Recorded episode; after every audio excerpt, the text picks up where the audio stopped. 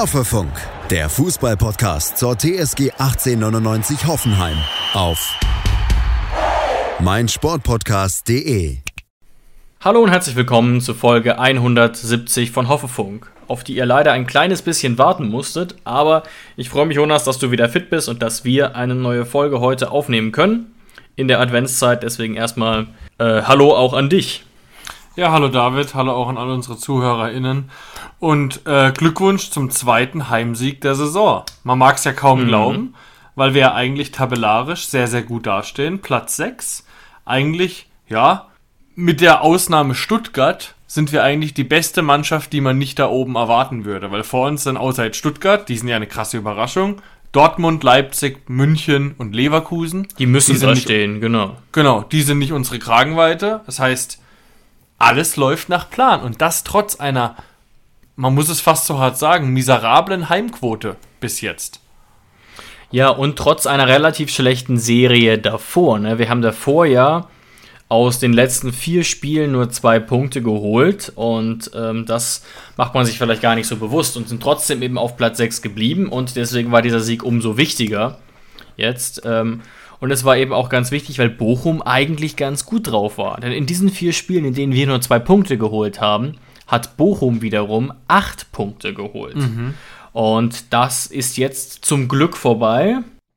Ich würde es tatsächlich als verdienten Sieg bezeichnen, aber es ist auf jeden Fall ein Spiel gewesen, über das man noch so ein bisschen reden muss, weil es auf jeden Fall einige Besonderheiten gab. Direkt mal angefangen bei der Aufstellung und mhm. ähm, ich denke, direkt nach 60 Sekunden war klar, um Gottes Willen, Pellegrino, was machst du da? Wir spielen Viererkette, etwas, womit man vielleicht so gar nicht gerechnet hätte. Ja, und die Frage, die ich dir jetzt eigentlich direkt am Anfang stellen muss, mhm. coacht uns Pellegrino zu diesem Sieg? Ja, es wirkt ein bisschen so. Also ich finde, man muss hier Teile des Credits, wie man neudeutsch sagt, auf jeden Fall auch äh, Pellegrino Matarazzo geben, denn wir hatten ja sicherlich äh, Probleme, was den Kader angeht. Ne? Kevin Akpoguma war eigentlich ganz gut drauf. John Anthony Brooks in den letzten Spielen eher außen vor. Attila Scholloy komplett außen vor. Ähm, Sko stand eben offenbar auch nicht wirklich zur Verfügung. Und dann hat ähm, Rino da improvisiert und es hat doch gegen eine natürlich nicht so durchschlagkräftige äh, Bochumer Mannschaft gut geklappt. Also ich ähm, war da unsicher. Ne? Unser Gefühl mit Viererkette ist ja eh nicht das allerbeste, aber in diesem einen Fall Chapeau an Pellegrino Matarazzo. Vor allem mit einer so starren Viererkette, wie sie mhm. ja eigentlich auf den ersten Blick wirkt, mit einem Attila Choloy als Linksverteidiger, der eigentlich, eigentlich überhaupt keinen Spielrhythmus haben sollte, aber dennoch also es war jetzt nicht so, dass ich mir ihn angeguckt habe und gesagt habe, er ist äh, Wunder was, aber er hat ein grundsolides Spiel gemacht, er ja, war ja. gut. Ähm, und ja, darauf lässt sich aufbauen. Also ich würde sagen, Attila Choloy hat es jetzt geschafft, auch jetzt mit ein bisschen Verletzungspech natürlich der anderen, aber das war klar, dass das kommen muss, wenn Choloy wieder mit ins Boot springen will. Aber Choloy ist zumindest wieder in der Verlosung. Und das war er ja. wochenlang nicht mehr werden wir natürlich auch noch drüber reden müssen, ob er jetzt dann äh, gegen Leipzig sogar den Startplatz womöglich verdient, ne? Weil klar, es war nicht top, es war aber solide und ja, er ist wieder, er ist wieder wer, könnte man sagen, aber auch eben gewisserweise wegen mangelnder Konkurrenz, wenn wir ganz, ganz ehrlich sind. Ähm, und was natürlich sicherlich sein stärkster Moment war, war direkt die dritte Minute, die Flanke auf Weghorst, die er auch gerne mal hätte machen können. Mhm. Ähm, und ansonsten, ja, nicht besonders spektakulär, solide. Ähm, auch wenn man, finde ich, schon vom Bewegungsablauf gesehen hat, da hätte man vielleicht gerne einen etwas quirligeren Spieler links. Aber äh, die Bochumer konnten das aus meiner Sicht hier gar nicht ausnutzen, dass man da einen klassischen Innenverteidiger links hatte. Ja, aber selbst die Spieler, trotz der ganzen Ausfälle, hätte, hätten es ja hergegeben, eine Klasse wieder mit der Fünferkette zu gehen. Du machst Bülter ein bisschen weiter zurück, also Bülter nicht in den Sturm. Ähm, Klar, stimme ich zu. Und dann hast, und dann hast du Cholo eigentlich und nicht als Elfer, sondern als linken Innenverteidiger. Also, das war schon geplant und Pellegrino hat es ja auf der PK auch nochmal gesagt und auch das Team rund um äh, Thomas Letsch hat ja gesagt, dass sie mit der Spielweise der TSG überhaupt nicht gerechnet haben. Also mit dieser, mit, mit Kramaric als unfassbar freier Zehner, der wirklich alle Freiheiten hatte. Und warum hatte er diese Freiheiten? Weil er, wie wir immer sagen, eigentlich losgelöst war von Defensivarbeiten. Mhm. Stach, Tohumchu und Prömel hinter ihm. Das heißt, er war nicht Teil des Dreiermittelfelds, sondern er konnte sozusagen, er war auch eigentlich kein richtiger Stürmer trotz seines Tores. Er konnte eigentlich machen, was er will. Er war der Joker und wenn er defensiv was machen wollte, konnte er das machen. Ansonsten, äh, ja, offensiv ist er rumgerannt, wo er wollte und Bochum, wie es äh, Thomas Letz, Thomas Letz dann richtig zugegeben hat, sie wussten nicht genau, wer ist für Kramaric verantwortlich und deswegen ist er ihm ihnen das ein oder andere Mal entwischt. Ja, das war äh, on top nochmal eine gute Idee. Und du hast ja recht, ne? Bülter wäre bereitgestanden. Sko war nicht topfit, aber ja auch fit genug, um eingewechselt zu werden. Das heißt, es war nicht die einzige Variante. Ne? Ähm, sicherlich ist bestimmt auch ein Punkt, dass Matarazzo sich dachte, ja, irgendwann muss ich dem Choloy nochmal eine Chance geben, ne? Sowohl was sein Potenzial angeht, als auch was das Geld angeht, das, ihn das er gekostet hat. Ja. Aber das hat ein gewisses Risiko geborgen. Ne? Da wäre Matarazzo angreifbar gewesen, wenn das gar nicht funktioniert hätte. Und Kabak wäre da gewesen. Kabak wäre da gewesen. Aber nur mal mein Take dazu, dass Kabak draußen saß, sogar 90 Minuten, fand ich persönlich jetzt mal richtig. Der hatte eine solide Phase. Die letzten fünf Spiele waren aber, sorry, gar nichts, oder?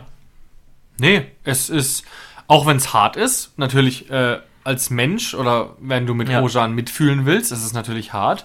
Aber hier hat das Leistungsprinzip gegriffen.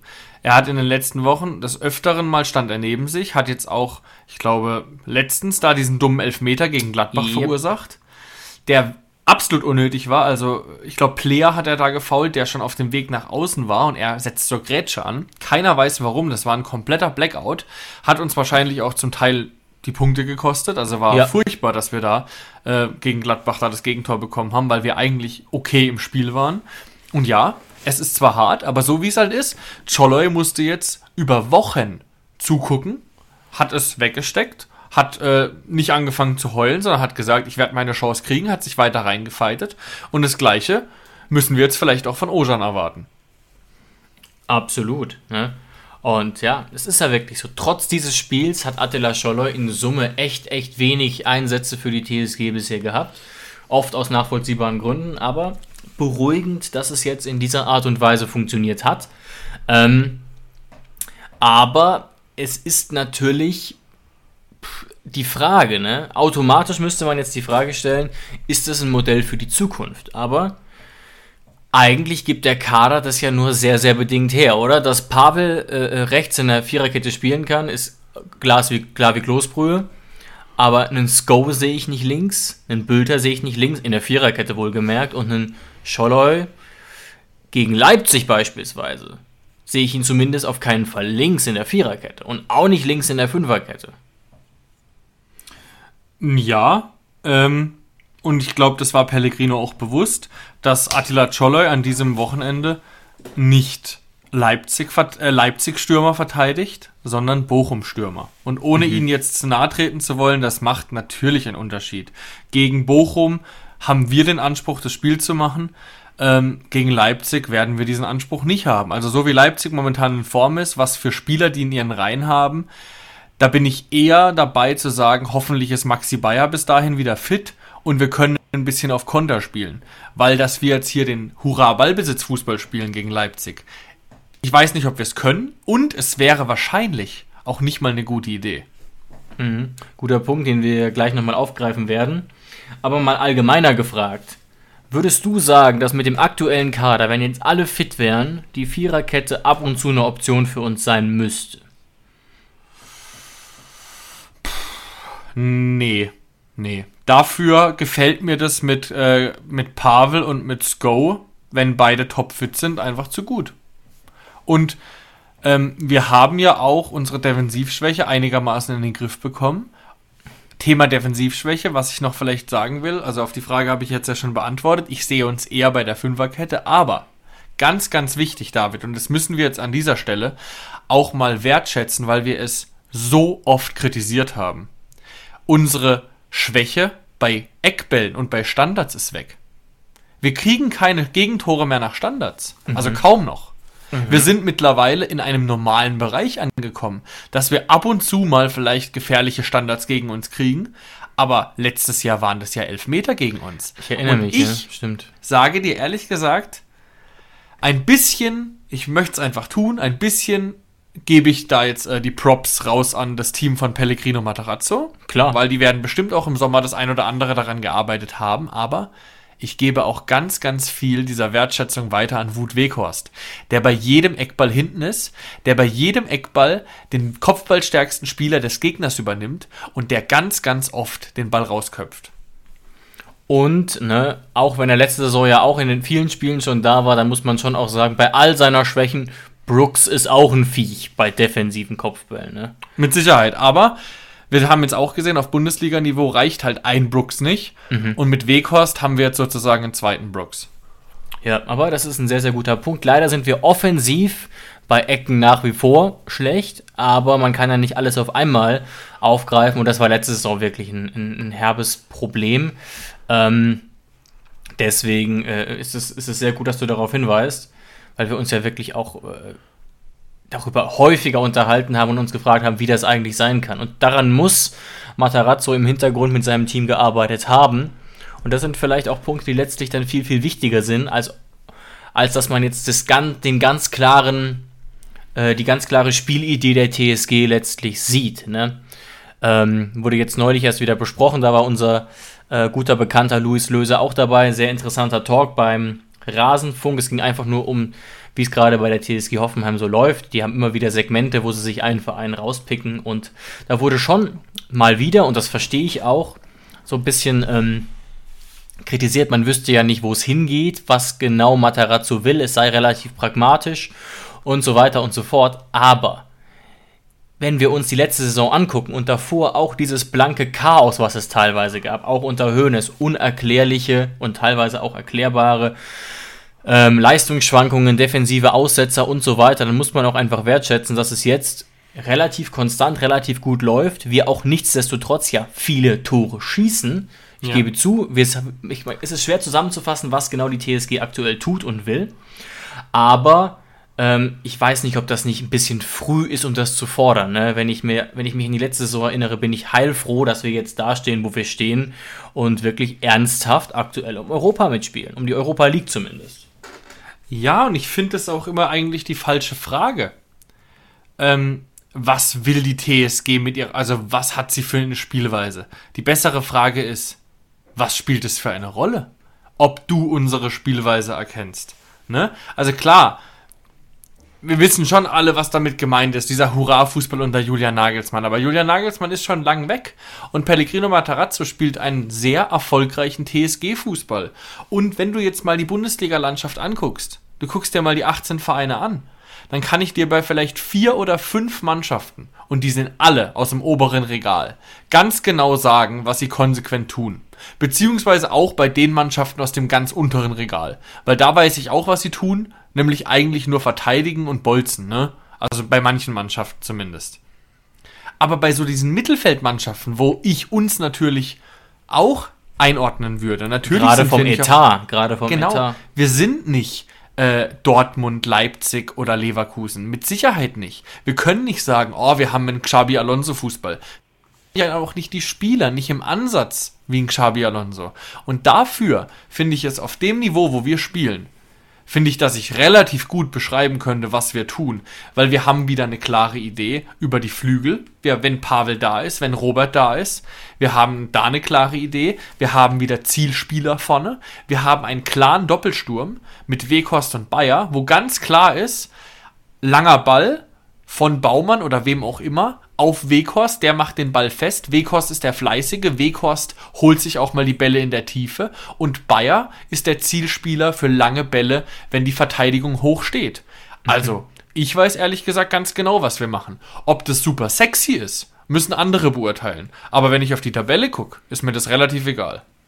Ja, und ich finde auch nicht, dass man es äh, ehrlicherweise als unsexy bezeichnen kann.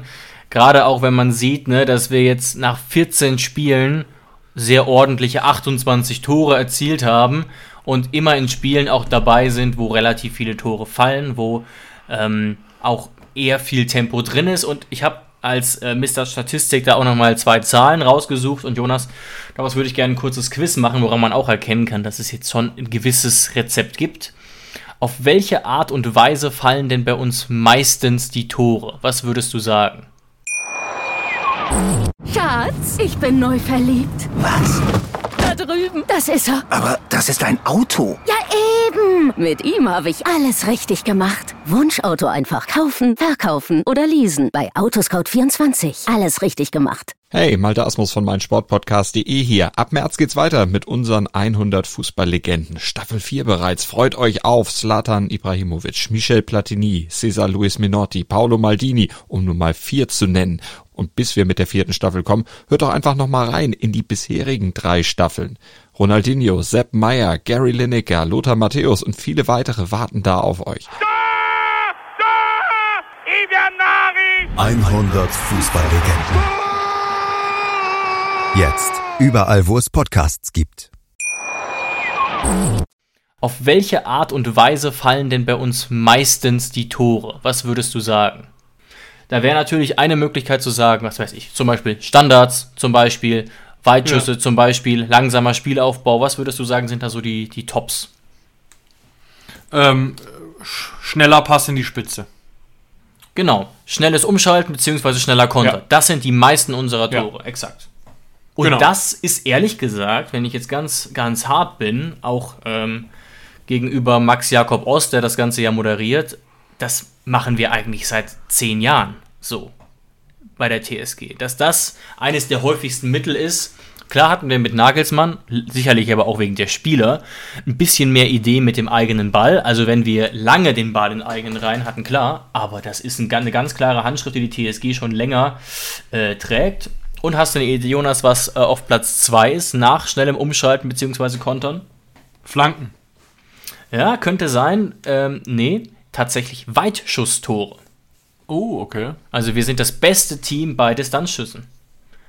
Und mit alleine 5 von 28. Und das ist natürlich ähm, vielleicht nicht direkt ein spielerischer Ansatz in dem Sinne, spricht aber schon dafür, dass wir doch gewisse Spieler haben, die auch Qualität haben, die auch Qualität besitzen und ähm, Nichtsdestotrotz, ne, nur um das nochmal klarzustellen, finde ich viele Punkte, die da gesagt wurden, gerade auch von Louis, absolut nachvollziehbar. Ich finde es nur ehrlich gesagt den falschen Zeitpunkt, um da eine TSG zu kritisieren, die auf Platz 6 steht. Also ich finde, wenn man den, die letzte Saison aufmerksam verfolgt hat und vielleicht auch die ein, zwei davor, verbietet es, es sich fast, die TSG zu kritisieren, wenn sie auf Platz 6 steht. Und wir spielen ja eindeutig keinen Mauerfußball. Weil dass wir auf Platz 6 stehen, nach 14 Spielen, hat niemand erwartet. Ich habe ja. die ganzen Expertentipps mir angeguckt. Da hieß es bestenfalls mal Platz 8. Ganz, ganz oft hieß es graues Mittelfeld. Ganz oft. Ja, und davon sind wir weit entfernt. Ich glaube, die TSG ist eine Mannschaft, gegen die man momentan nicht spielen möchte. Und was ich auch immer finde, was unabhängig davon jetzt, ob man den Verein mag oder nicht, sondern ob der Spielstil einfach gut anzugucken ist oder nicht, ist natürlich auch die individuelle der Klasse der Spieler. Und auch da müssen wir uns nicht verstecken. Mhm. Ein Stach wieder mit einem Superspiel. Top. Der ist einfach super ballsicher. Ich gucke Anton Stach extrem gerne zu. Ich freue mich extrem über diesen Transfer und er ist jetzt schon für mich sehr gelungen. Und wir haben das Geld gut investiert. Dann darüber hinaus André Kramaric mal wieder mit einem mhm. Sahnetag. Also nicht nur aufgrund seines Tores, er macht ja sozusagen die Halbvorlage auf das 1 zu 0, auch wenn es nicht zählt, weil es ja am Ende ein Eigentor war. Ähm, Tolle Vorlage auch auf den linken Flügel zu Bülter, der dann, glaube ich, es ja. verkackt, da auf Bebu quer zu legen, aber toller Pass. Genau, der, der, ver, der, verpasst den Moment. Da ärgert sich Bebu auch zurecht. Ähm, sehr, sehr schade gewesen. Ja, und abschließend natürlich wieder ein klassisches Kramaric-Tor. Diese Bewegung, dieser Schlenker äh, vor, seinem, vor seinem Tor. Das ist einfach individuelle Klasse und da merkt man einfach, so ein Spieler hat nicht jeder in seinen Reihen. Und deswegen muss ich sagen, ich gucke unserer TSG momentan sehr, sehr gern zu. Ähm, und ich glaube, so geht es vielen. Auch wenn wir, und ich glaube, da hat sich vor allem unsere Nummer 1 extrem drüber geärgert, es momentan einfach nicht schaffen, zu Null zu spielen. Und ich stand ja fast schon da und wollte applaudieren für Paciencia, der eigentlich seinen einzigen guten Ballkontakt an diesem Nachmittag in der 90. Minute hatte, aber dann, den hat er sich aufgespart. Was für ein Kontakt. Ja, das war, das war Wahnsinn. Ähm, ging natürlich generell nicht viel von den Stürmern. Davor auch Philipp Hofmann mit einer ganz, ganz schwachen ersten Halbzeit. Unfassbar. Der kam gar nicht zum Zug, was natürlich ein Lob ist, auch für unsere Abwehr letztlich. Aber ja, da haben dann aber auch schon die Kräfte und die Konzentration geschwunden. Das kann man auf dem Flügel besser verteidigen. Vogt kann da deutlich mehr Druck machen. Hätte er auch gemacht, wenn es nicht 3-0 gestanden wäre. Aber ich finde es sehr sympathisch und auch gut, dass da Baumann sich wahnsinnig aufregt. Und auch Schollois erste Reaktion bei diesem Gegentor ist erstmal, er schreit rum. Ja. Der hat sich einfach drüber ärgert und das finde ich ehrlich gesagt sehr sympathische Reaktion, auch wenn ich persönlich damit gut leben kann, weil wir insgesamt äh, defensiv gut standen, angesichts dessen, dass wir da rumexperimentiert haben, ähm, was gelungen war. Und, ne, um da nochmal was kurz zu ergänzen, bevor ich es vergesse, Teil dieses Experiments war es ja auch, Bülter mal offensiv spielen zu lassen, mal wieder. Und das hat auch funktioniert. Obwohl er diese, diesen Querpass äh, nicht geschafft hat, hat er insgesamt sehr viel Leben reingebracht, sehr viel Tempo reingemacht. Man darf nicht vergessen, Bülter ja auch mit über 35 km/h, einer der schnellsten Spieler der ganzen Liga. Ja. Das konnte er in diesem Spiel ein paar Mal zeigen. Ja, das Spiel hat wieder gezeigt, ähm, dass Bülter, wenn er defensiv entlastet wird, Mhm. ein ganz anderer Spielertyp ist. Also in dem Moment, wo er offensiv die Freiheiten bekommt, und er hat ja eh schon eine unfassbare Pferdelunge, aber wenn er eben seine Sprints fast nur für die Offensive opfern kann, dann ist er von einem kaum einem Verteidiger zu bremsen. Hat mir extrem gut gefallen mit seinen großen langen Schritten, äh, wie er da immer wie so ein Zug an den Verteidigern vorbeigezogen ist. Und deswegen muss ich sagen, Bülter extrem, extrem gut. Und ich bin echt gespannt, wenn wir jetzt so langsam auf das Spiel gegen Leipzig gucken wollen. Ist Maxi Bayer wieder fit? Wenn ja, wird er direkt wieder reinrotiert werden. Und Bülter, ist er dann quasi momentan auch als linker Außenverteidiger den einen kleinen Schritt vor Robert Sko? Oder was wird Pellegrino Matarazzo da tun? Ja, das ist eine sehr gute Frage und damit sind wir ja jetzt eigentlich auch gezwungen, nochmal über das Leipzig-Spiel am Samstagabend zu sprechen, das wichtig ist, das sicherlich jetzt ein bisschen entlastet wurde durch diesen Sieg und auch dadurch, dass RB in Summe wirklich gut drauf ist. Neun Punkte aus den letzten fünf Spielen, da können wir nicht mithalten. Also insgesamt eine relativ gute Phase, auch wenn man sicherlich sie vielleicht einen Tick weiter vorne gesehen hätte. Gut, auch sie konnten nicht damit rechnen, wie gut Stuttgart performt, ganz klar. Ähm, aber ich sehe das größte Problem tatsächlich bei uns. Ne? Wir haben es noch gar nicht so klar angesprochen. Wut Weghorst fällt mehrere Wochen aus, wird gegen Leipzig und gegen Ja. Darmstadt nicht zur Verfügung stehen. Muskelfaserriss ähm, hat man auch direkt äh, vermuten können, als man äh, das Bild gesehen hat. Und ich finde, das wiegt dann doch relativ schwer. Matarazzo hat es auf der PK schon gesagt und angedeutet, wie gut eigentlich diese Kombination Bayer-Weghorst ist, wie gut die sich ergänzen. Ähm, der eine sehr gut auch mit dem Rücken zum Tor, der Spieler binden kann, der eine, der, der dann der andere, der wirklich Tempo macht und dann im Rücken äh, äh, entwischen kann. Und das ist natürlich jetzt nicht mehr ganz so leicht möglich. Und heute habe ich gerade erst gelesen, dass Bayers Einsatz auch fraglich ist. Er trainiert seit heute wieder, aber nur individuell. Er hatte wohl eine starke Erkältung. Und das heißt, wenn es gut läuft, ist er fit am Samstagabend. Und wenn es normal läuft, dann wird das wahrscheinlich eher was mit der Joker-Rolle, ehrlich gesagt. Und dann weiß ich nicht, ob das, ob ich dann so positiv wäre mit, sagen wir mal, Bebu Kramaric vorne drin. Weil ich wüsste nicht, wer da sonst auflaufen sollte. Ja, Bülter eben in dieser offensiven Rolle, ne? wenn Sko wieder die hintere Bebu übernimmt. Bülter würdest du sagen?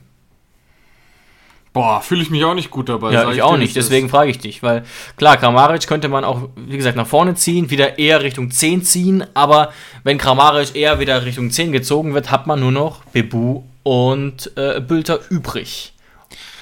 Dann würde ich mich aufgrund der momentanen Situation von Ilas tatsächlich dafür entscheiden. Ich würde auf jeden Fall wieder ein klassisches Dreier-Mittelfeld präferieren, also ohne Kramaric in diesem Dreier-Mittelfeld, sondern von bestehend aus Stach, Prömel, Grilic, Tuhumcu, mir egal, einer von diesen drei, äh, drei von diesen vier.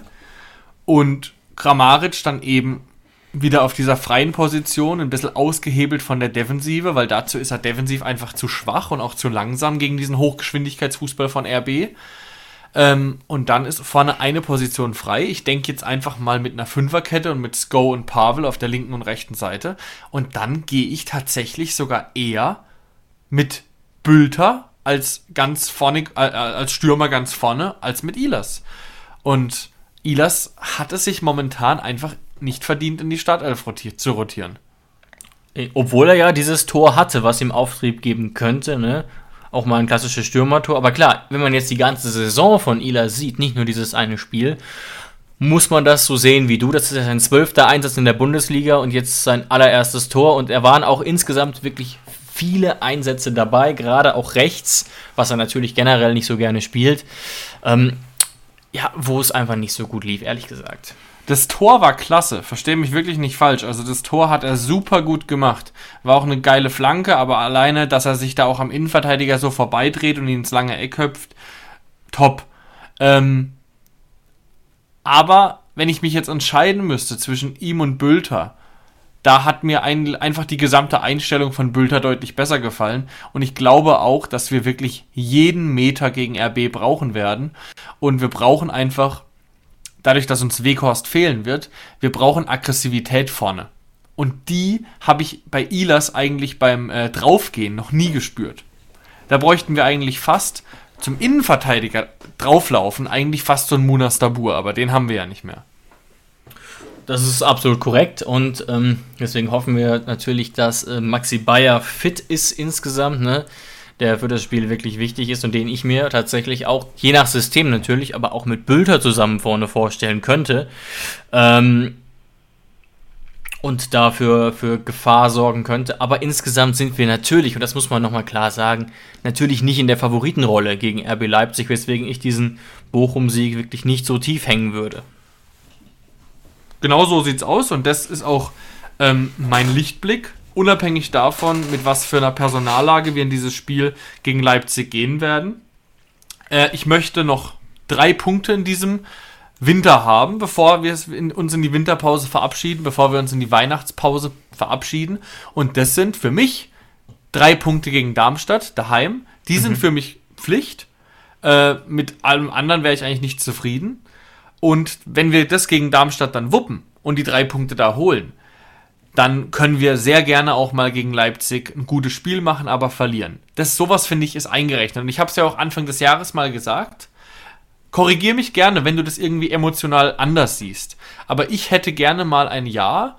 Ähm, ich würde lieber jetzt gegen Leipzig verlieren, weil es quasi in der Reihe ist und dafür dann gegen Darmstadt gewinnen als andersrum. Mhm. Das, das, würde sich deutlich besser für mich anfühlen, als jetzt gegen Leipzig irgendwie krass zu gewinnen. 2-1 Auswärtssieg. Aber dann haben wir dann, kommen wir mit Euphorie, Heimspiel gegen Darmstadt und verlieren da. Dann, da, dabei hätte ich ein deutlich schlechteres Gefühl. Dann hätte man nämlich das Gefühl, es wäre viel, viel mehr in dieser Saison drin. Und so kannst du sagen, nee, wir haben immer unsere Pflichtaufgaben gemacht. Wir haben gegen Bochum gewonnen, wir haben gegen Darmstadt gewonnen. Gegen solche Gegner war gegen uns nichts zu holen. Und dann kannst du gut und gerne gegen Leverkusen, gegen Leipzig, gegen Bayern, gegen Dortmund, gegen alle verlieren. Das sind alles Bonusspiele. Aber deine Pflichtsiege, die musst du holen. Und Darmstadt ist so ein Spiel. Mhm. Ja, ja, geht mir ganz ähnlich. Ich habe mir das auch schon so ein bisschen ausgerechnet, dass ich auch mit der Vorrunde jetzt oder mit, sagen wir mal, mit dieser Phase bis Dezember absolut zufrieden wäre, wenn wir jetzt noch drei Punkte holen. Ne? Dann hätten wir nach 16 Spielen 26 Punkte und ähm, ich habe mit diesen Punkten auch gegen, gegen Darmstadt geplant. Da muss man den Sieg auch fast verlangen. Darmstadt jetzt nach, dem, nach der Niederlage gegen Heidenheim sicherlich in keiner allzu guten Phase auf Platz 18 stehend.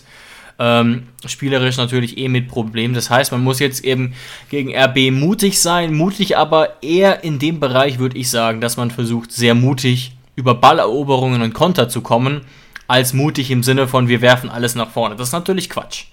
Äh, es hat sich ja auch äh, in dieser Saison gezeigt, dass auch gegen Mannschaften, die spielerisch schwächer sind, es sich lohnen kann, gar nicht so sehr auf dem eigenen Ballbesitz zu beharren. Mhm. Ähm, Jetzt ja auch gegen Bochum. Klar, gegen Bochum haben wir lange geführt, hatten aber insgesamt natürlich dann weniger Ballbesitz. Und man hätte natürlich auch sagen können, nö, nö, wir wollen den Ball, wir wollen verwalten. Aber wir waren eben jetzt und nicht zum ersten Mal relativ sicher auch gegen den Ball. Und deswegen gab es da, glaube ich, auch wenig Befürchtungen. Und jetzt müssen wir es halt über einen aggressives Spiel gegen den Ball lösen, wofür die Mannschaft das Potenzial auf jeden Fall hätte. Ja. Gerade eben ähm, beispielsweise mit einem Stach und mit einem Pröbel, die ich da ähm, für sehr, sehr wichtig halte. Genau, und vielleicht noch abschließender Gedanke zu RB Leipzig, weil wir ja auch überlegen müssen, wie spielen wir jetzt vom System her gegen sie. Und ja. anders als gegen Bochum ist für mich persönlich, Pellegrino darf gerne mit einem Sieg das Gegenteil beweisen, aber für mich gibt es keine andere Möglichkeit, als die Fünferkette zu spielen. Einzig und allein aus dem Grund, weil ähm, RB Leipzig mit einer sehr breiten mhm. Offensive auch zu fünft angreift. Also wir nehmen uns gerade mal die Aufstellung, die sie gegen Borussia Dortmund hatten. Openda vorne drin, dann zwei hängende Spitzen mit Xavi und Baumgartner und über die Flügel kommen Raum und Henrichs, die immer mitgehen. Das heißt, ja. es kommt eigentlich eine Fünferfront permanent auf dich zu. Das heißt, allein deswegen brauchst du eigentlich schon die Fünferkette, um ein 1 gegen 1 zu spielen. Und zusätzlich muss das Mittelfeld noch unterstützen, damit du in Überzahl bist. Also mit einer Viererkette geht es vorne und hinten nicht auf und RB Leipzig hat auch die Qualität, um hinten mal ein 1 gegen 1 zu verteidigen. Das heißt, sie können Offensive, in der Offensive auch die Spieler entbehren. Und deswegen ist für mich wirklich keine andere Lösung, als mit der Fünferkette zu gehen. Hoffen, dass wir einen guten Tag haben und RB Leipzig vielleicht auch ein bisschen Pech im Abschluss. Ähm, weil sie werden zu Abschlüssen kommen, das ist ganz, ganz klar. Dafür ist die Qualität einfach zu brutal. Mhm. Openda bis jetzt mit einer hervorragenden Bundesliga-Saison. Xavi zeigt auch, dass er so langsam, aber sicher in die Fußstapfen von Kunku treten könnte. Äh, zeigt auch, wie gut er ist. Und ja, es ist einfach, Leipzig ist einer der ekligsten Gegner überhaupt, weil die einfach auf jeder Position flink, quirlig äh, und unangenehm zu bespielen sind. Deswegen noch ein kleiner Hoffnungsschimmer. RB Leipzig spielt heute am Mittwoch international, ich glaube, gegen die Young Boys Berns, wenn ich mich richtig erinnere. Bern. Ja. Ähm, und das ist natürlich für die Mannschaft sicherlich kein Vorteil, die aber natürlich auch einen relativ breiten Kader hat und damit umgehen wird. Ne? Wir kriegen ja, glaub, ihr kriegt ja, glaube ich, auch mit, ähm, dass ein Christoph Baumgartner sicherlich keine schlechte Saison spielt. In der Bundesliga schon drei Tore, drei Assists, meine ich. Spielt ja aber gar nicht so oft. Und das ist so ein Spieler, den sich RB dann eben leistet, um damit so die Doppel- und Dreifachbelastung kompensieren zu können der in jedem Spiel spielt, zumindest in der Bundesliga, aber halt sehr selten nur von Beginn an. Und in der ja. Champions League tatsächlich auch immer nur eingewechselt wurde. Eben da, um, um ähm, Kräfte zu sparen, Kräfte zu schonen. Aber es ist trotzdem, denke ich, ein kleiner Hoffnungsschimmer für uns. Nehmen wir mal so mit, auch wenn zur Wahrheit dazugehört, RB Leipzig wird dieses Spiel als Belastungssteuerung oder wird es nehmen unter der Prämisse Belastungssteuerung, weil es ändert für RB Leipzig nichts mehr. Sie können nicht mehr Gruppenerster werden, sie können nicht mehr Gruppendritter werden. RB Leipzig ist im Achtelfinale als Gruppenzweiter. Das heißt, theoretisch, wie ich immer so gern sage, könnte RB gegen die Young Boys mit der Feuerwehr spielen, mit der Leipziger Feuerwehr und es würde nichts ändern. Ja, das ist natürlich ähm, auch ein Teil der Wahrheit leider. Ja. Jonas, jetzt ist mir gerade beim Blick in den Kalender eine Sache aufgefallen. Und zwar, dass wir am 19.12. bereits gegen Darmstadt spielen und wir ja vorher es gar nicht mehr schaffen werden, eine Folge aufzunehmen. Ne? Mhm. Deswegen werden wir natürlich jetzt nicht mehr großartig über Darmstadt reden, aber ich wollte nochmal darauf hinweisen, einfach auch, ähm, weil ich es jetzt wichtig fände, einen wichtigen Zeitpunkt finde, dass es natürlich schön wäre, wenn da sich ein paar mehr Leute ins Stadion verirren würden als gegen den VfL Bochum. Ne? Hat mich auch tatsächlich so ein bisschen getroffen, als sich da der ZDF-Kommentator ein bisschen über uns lustig gemacht hat, auch wenn ich es auch langsam ehrlich gesagt nicht mehr hören kann, weil die Gründe ja in gewisser Weise offensichtlich sind. Ähm, und wir ja beispielsweise auch gegen Leverkusen ausverkauft waren. Nichtsdestotrotz wäre schön, ja. einen Jahresabschluss davor beträchtlicher Kulisse zu haben. Die Mannschaft hat es, denke ich, verdient nach den jüngsten Leistungen und das hilft dem Team sicherlich auch weiter und damit würden wir es eben auch den Kommentatoren deutlich schwerer machen, sich über uns lustig zu machen. Ja, fand ich auch ein bisschen unnötig. Allein schon, ähm, es war einfach ein sehr leichter Lacher. Den Lacher, den, das, das, den Witz haben wir auf diese Art schon tausendmal gehört, in unterschiedlichen Variationen. Ähm, man muss auch ehrlich sagen, es war ein bisschen unfair, weil diese Tribüne, die da gefilmt wurde, die so leer war, das ist natürlich nicht der Gästeblock per se, aber wer schon mal in unserem Stadion war, weiß, dass das der Block genau neben dem Gästeblock ist. Das heißt, wenn du nicht als TSG-Fan genau neben den Gästen sitzen willst, dann kaufst du dir erstmal dort keine Tickets, sondern wenn das Stadion halbwegs noch äh, Bereiche hat zur Verfügung, gehst du natürlich erstmal auf andere Bereiche. Das heißt, Und- das ist der allerletzte Bereich, der überhaupt gefüllt wird. Und Genau. ich- und der unattraktivste auch zum Sitzen, sowohl von der Perspektive her, als auch wenn du TSG-Fan bist, willst du natürlich möglichst nah an der Süd sitzen. Exakt. Also das war äh, nicht ganz fair, dieser Witz. Und ich finde auch nicht, dass sich ein Kommentator vom ZDF, au- ja, ich will nicht sagen, auf dieses Niveau herabgeben muss, aber ein Kommentar, der, den er sich auch hätte stecken können. Und wenn wir jetzt Vor eh allem, weil die TSG ja sportlich an diesem Wochenende mehr als überzeugt hat. Klar, wobei der Witz ja in diese Richtung ging, dass wir trotz Europa League Leistungen ähm, keinerlei Interesse erzielen würden, offensichtlich auf den Rängen.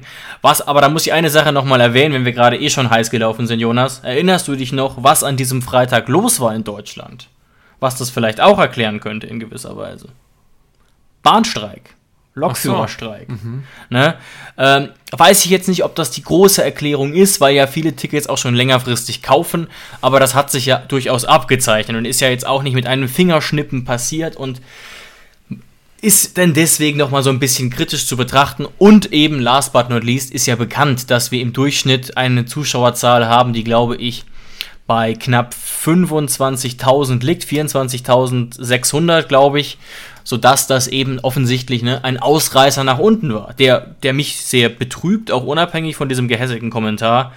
Aber ähm, wie gesagt, nur, nur mein kurzer Appell, die Mannschaft hätte es verdient gegen Darmstadt, das wären ganz wichtige Punkte, denn 26 Punkte nach 16 Spielen, das hätte in den letzten Saisons immer gereicht für einen Europa League Platz. Deswegen wäre das natürlich schön. Und Jonas, bevor ich es vergesse und wir die Folge hier auch zu negativ beenden, möchte ich an dieser Stelle noch, weil wir haben es noch gar nicht gemacht, Max Mörstedt und der deutschen U17 gratulieren ähm, zu einem wahnsinnigen Triumph und auch dazu, dass er über den Winter bei der ersten Mannschaft mittrainieren darf. Ja, herzlichen Glückwunsch. Er wurde ja auch dann im Stadion geehrt und von unseren Fans besungen. Fantastische Leistung, dass auch noch ein TSG-Stürmer, dass nicht nur Maxi Bayer sozusagen in aller Munde ist, sondern auch noch ein TSG-Stürmer, ein junger Deutscher. Also da können wir frohen Mutes in die Zukunft gucken. Ja, genau. Und dann würde ich sagen, äh, sprechen wir uns nochmal vor Weihnachten, David. Ich denke schon, oder? Ich denke schon. Ich denke, dass wir zwischen dem 20. und 23. nochmal eine kurze Folge machen. So ein kleiner Abschluss einfach dieses Jahres. Dann machen wir auch mal zwei Wochen vielleicht Füße hoch, würde ich jetzt mal so sagen, und gehen dann gestärkt in die neue Runde. Genau, aber dann können wir ja dann vor Weihnachten über Leipzig und Darmstadt reden, das einordnen und dann Pause und dann, ich weiß nicht, ob du auf den Kalender geguckt hast, David, auf den Spielplan, 17. Spieltag und 34. Spieltag gegen den deutschen Rekordmeister Bayern München. Absolut, ja. Deswegen wäre da ein Sieg gegen Darmstadt vorher auch nochmal wichtig. Aber ich bin guter Dinge, dass wir die besseren Blau-Weißen sind und ähm, genau, wünsche jetzt keinem frohe Festtage, denn wir hören uns ja nochmal in einer kurzen Folge vorher. Aber danke euch fürs Einschalten, danke dir Jonas fürs Gespräch und wir hören uns. Ciao, ciao, macht's gut. Schatz, ich bin neu verliebt. Was? Da drüben. Das ist er. Aber das ist ein Auto. Ja, eben. Mit ihm habe ich alles richtig gemacht. Wunschauto einfach kaufen, verkaufen oder leasen. Bei Autoscout24. Alles richtig gemacht. Wie baut man eine harmonische Beziehung zu seinem Hund auf? Puh, gar nicht so leicht. Und deshalb frage ich nach, wie es anderen Hundeeltern gelingt, beziehungsweise wie die daran arbeiten. Bei Iswas Dog reden wir dann drüber. Alle 14 Tage neu mit mir, Malte Asmus und unserer Expertin für eine harmonische Mensch-Hund-Beziehung, Melanie Lippisch. Ist was, Dog? Mit Malte Asmus. Überall, wo es Podcasts gibt.